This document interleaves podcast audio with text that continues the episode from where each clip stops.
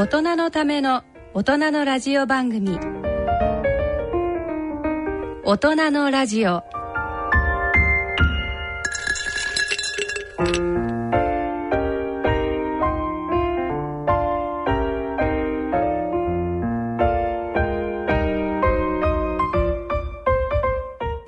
皆様ご機嫌いかがでいらっしゃいますか？大宮時子です。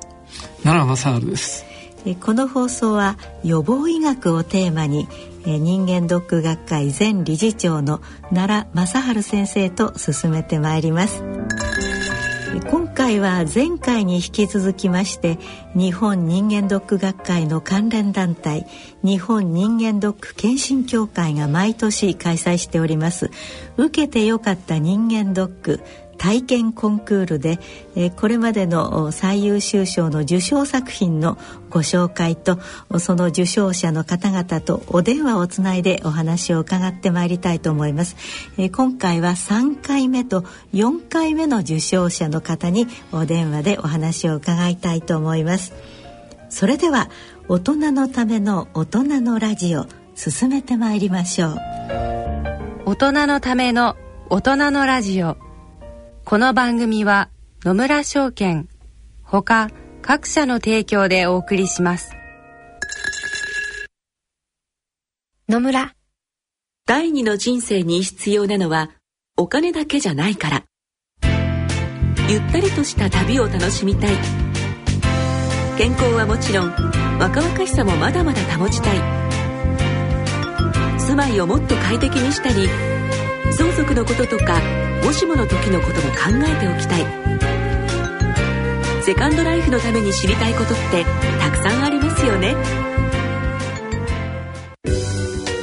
あなたのハッピーなセカンドライフのために。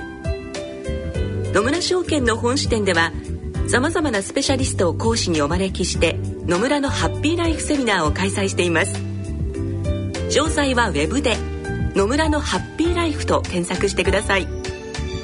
なお当セミナーではセミナーでご紹介する商品などの勧誘を行う場合があります。それの村に来てみよう、え前回は第1回と第2回の作品をご紹介いたしましたが、えさてここからは第3回受けてよかった人間ドック体験記コンクール最優秀賞受賞作品思う命をお聞きいただきましょう。第3回最優秀賞受賞作品「思う命」午前8時30分から受付が始まる。毎年20分ばかり早めに行き人間ドックの順番を待つようにしている。今年で何度目になるだろうかなどと思いながら私は決まって周りにそれとなく目をやる。私と同じくらいの40代の女性50代の女性出勤前らしい30代の男性。そしてそこに70歳過ぎぐらいの夫婦がエレベーターからゆっくりと降りてきた。受付を済ませ更衣室に行こうとすると後方でこんな会話が聞こえてきた。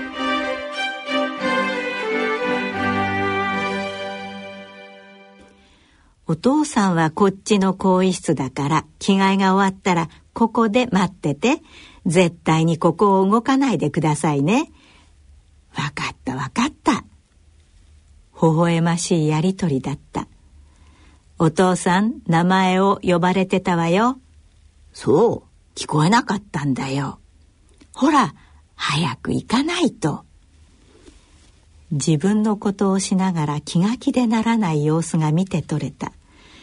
こんな風にして年齢を共に重ねていけたら、少し先の自分たち夫婦のことを思い描いたりしていた。私は受付までの時間を毎年とても大切にしている。さまざまな人がきっとそれぞれの思いでこの場にいるからだろうと思うからだもう123年ほど前になるだろうか夫に勧められ初めて人間ドックを受けてみることにした。その年は異常なしという結果だったのだが翌年右乳房に触診で異常が認められ再検査となった。まだその頃はマンモグラフィーという言葉をようやく耳にする程度で私の中の知識としてもしこりは乳がんにしか結びつかなかった。再検査の文字は何かの間違いと万が一との間を揺らぎ続けた。息子もようやく来年は幼稚園。そんな中では否定の思いだけをあえて自分に言い聞かせることで精一杯だったのを覚えている。しかしその夜幼い息子とお風呂に入っているとそのしこりを確かめずにはいられなかった。私は大丈夫と念じながらそっと触れる。今まで味わったことのないとてつもない恐怖感というのだろうか。一気に襲いかかってきた。その時私がどんな表情をしたのかわからない。ただ湯船に浸かっていた息子が急に大声を上げて泣き出した。母親の何かを感じ取ったに違いない。間違いなく自分にも降りかかる何かが大きな不安となって伝わったとしか思えなかった。言葉がなくても幼い命は私を頼っていることを強く感じさせられた時だった。再検査は11月の冷たい雨の日だった。車のワイパーが強く弾く雨は一層私の不安を煽るかのようだった。息子の編みかけのベスト幼稚園入園の際に揃えておくもの夫の買い置きのワイシャツの枚数そんなことばかりを不安を一瞬でも忘れたいがために考えていた。幸いにもしこりは良性であった。私にも家族にも笑顔が戻った。人間ドックを受けることは病気の早期発見のための一つであるのは確かだが誰のための命なのかを改めて感じさせられたことともなった。人は社会のどこかに必ず自分の居場所を持っている。家族学校会社そのどこかに自分が存在している限りその命は誰かに望まれている。日々忙しい中にいても一年に一度は立ち返ってみたい命の原点。命は自分のためにでもあるが誰かの思いの上にあることに気づくことができたなら人間ドックの敷居も決して高くはないと思う。ほんの少し視点を変え命は自分のためにでもあるが誰かの思いの上にあることに気づくことができるなら人間ドックの敷居も決して高くはないと思う。ほんの少し視点を変え誰かのために人間ドックを受ける。あの時以来の私のスタンスとなっている。少し前だがゆっくり生きることも見つけられた気がしている。ゆっくりそれは命への愛おしさであるかのように。受付前のほんの少しの時間私は必ずあの時を思い出す。あの時のことを忘れないためにもそしてこれからを生きていくことを確かめるためにも。あの日大泣きした息子も今は高校1年生。反抗期真っ只中である。衝突することも多いけれど私の検査結果はなぜか気になるらしくぶっきらぼうに「どうだった?」この時だけは私も息子も一時休戦。母親をもう少し頑張ろうという気にさせられる。来年は夫と一緒に受けてみるのもいいかな。そんな気持ちにさせられた。今年の人間ドックだった。来年もきっとまた新たに命への思いが見つけられそうだ。半谷美穂子さん作第3回受けてよかった人間ドック体験記コンクール最優秀賞受賞作品思う命をお聞きいただきました。さあそれではここでこの作品を書かれました半谷美穂子さんと電話をつないでお話をしてみたいと思います。スタジオには奈良先生と大宮私がおります。半谷さんこんにちは。半谷です。よろしくお願いいたします。いや、お声が若いので、びっくりしましたね。そうですね。もう、あの、すぐ50間近ですので。はい。いや、まあ、おめでとうございます。ただ私はもう85でございますから。ああ、全部、あの、先生のお声の方がもっと若いです。とんでもない。ねこれ、あの、作品を応募なさったきっかけはどんなことだったんですか、はい、あ、はい、あの、人間ドックを終えまして、はい、その帰り際に、この体験希募集のリーフレットをいただきまして、はい。それでちょうどあ、まあ、あの自分のあの日をあの自分のために書き残してみたいなっていうのがきっかけでした。うん、そうですか。あの大変あの文章がよくできてるんで感心いたしました。あいえいえいえありがとうございます。おめでとうございます。ありがとうございました。であの皆さんがきっとあの心配というか気になっていると思うんですけれども、はい、あの30万円の賞金が出たということを伺ったんですけれども、はい、息子さんは知ってるんですか？そんなことは。え一応あのあまりこう息子はこう聞いてこないのでただいただいたっていう話はうんぐらいでしたね。あんまりこう何かせつかれるのかなと思ったんですけど、うん、何も。ね、はい。あのお母さん買ってよとか言われなかったんですか？それはなかったですね。一応まあ家族3人でちょっといつもより、うん、あの、いい場所でお食事をしようっていうことで、もう多分それで忘れてくれたのかなと思っております。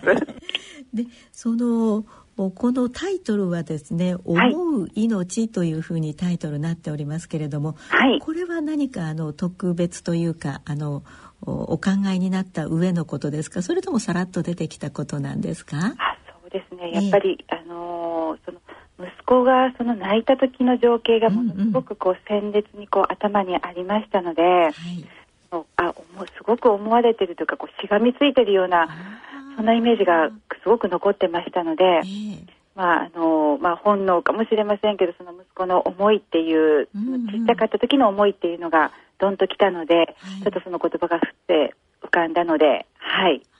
つけてみました。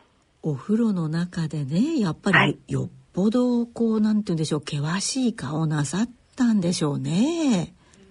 やっぱりこう自分でもしこりっていうのがこう初めてだったので、うん、もうやっぱりしこりってこれもうがんかなっていう知識しかなかったので、はい、もうその時はもう触ってるだけで多分ちょっと自分の表情がどんなだったかも鏡も見てませんし、うん、ただ機嫌よく遊んでたんですけど火がついたように泣いたので。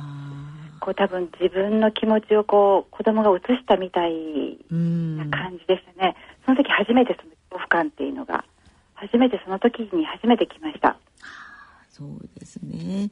でやっぱりその再検査ね先生ね、はい、再検査っていうのはやっぱりあ来たかなついにかなとか思いますよね。そうですね。やっぱり再検査って文字自体がやっぱり今までなか初めてのね文字ですし、うん、うん、えーっていう感じだけだったんですけどでもまあその再検査っていうモッを見た時にその、うん、こう恐怖感はまだその時はなくただ今やってる、うん、やりやっておかなきゃいけないことは何だろうっていう、うん、ただそれだけがこう出てきたんですよね不思議と。なるほどね。はい。私もその文章を読み進んでいて、もうちょっとあの、あ年齢の上の方かなと思っていたら息子さんがもうあんなちっちゃいそのお母さんということでね、ええー、二度びっくりしてしまったんですけれど。いえいえいえ、ね、あの若くはないですけど。はい。あの奈良ですけれども、はい、あの、はい、あなたの文章を読ませていただいて大変あの感激いたしました。実は人間ドックのね、はい、あの今重点を置いてるのは、はい、あの女性なんです。あ特にあの、はい、女性があの社会によく出てくようになりましたんですけども、はい、あの人間ドックのアキレス腱は実はあの女性のドックなんですよね。ああで特に重点的に女性のあの乳房それからあの、はい、子宮の,、あの検査をするようにということを私 PR してるんですけども、はい、日本人は子供の頃からお箸を使ってるから非常に器用なんですね。それであのご心配なさってるね、はい、その乳腺の手術とか、はい、それから乳腺の検査っていうのは日本人は非常にうまいですからもう世界一なんですよ。ですからどうぞご安心なさって結構でござい。ます。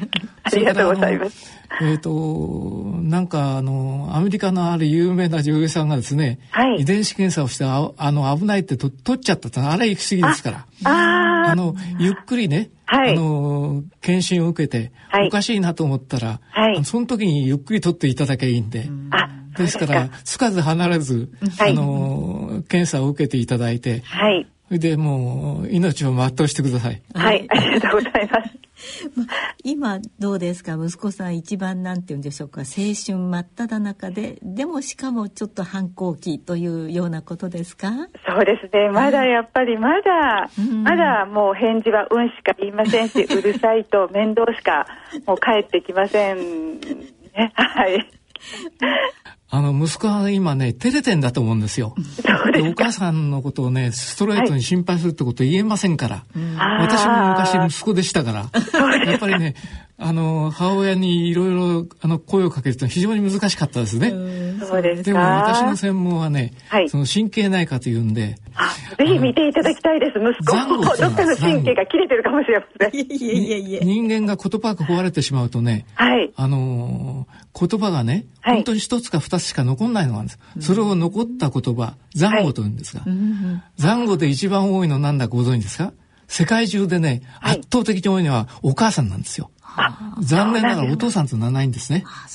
あの、えっ、ー、と、欧米でもね、はい、あの、残語はね、ママが一番多いんですよ。ママね。日本人もね、お母さんが一番多いんですね。お父さんとないんです。結局ね、あの、はい、子供さんが、はい、あの、生まれた後ね、お乳をもらって、それで抱っこしてもらってるから、やっぱりお母さんが一番大事なんですね。だから、大い。にね、自信を持ってください。あの、息子は、私も昔息子だったんですけども、照れて、お風呂にありがとうとかね、そうい。うこと言ったことない。そうですか。まあ、そうい。うことですから、大い。に自信を持ってください。それから、あの、日本は非常にガスのレベルが高い。ですから、はい。そうい。うことで、ご安心なさってください。ありがとうござい。ます。あの、取れてたら取って、差し上げますから。はい、ありがとうございます。力強いです。はい。じゃあ第3回受けてよかった人間ドック体験記コンクールの最優秀賞受賞作品、はい、えー、思う命の作者半谷美穂子さんに、えー、お電話でお話を伺いました。半谷さんどうもありがとうございました。どうもありがとうございました。これからもどうぞ健康で過ごしてください。はい、どうもありがとうございました。はい、失礼します。失礼いたします。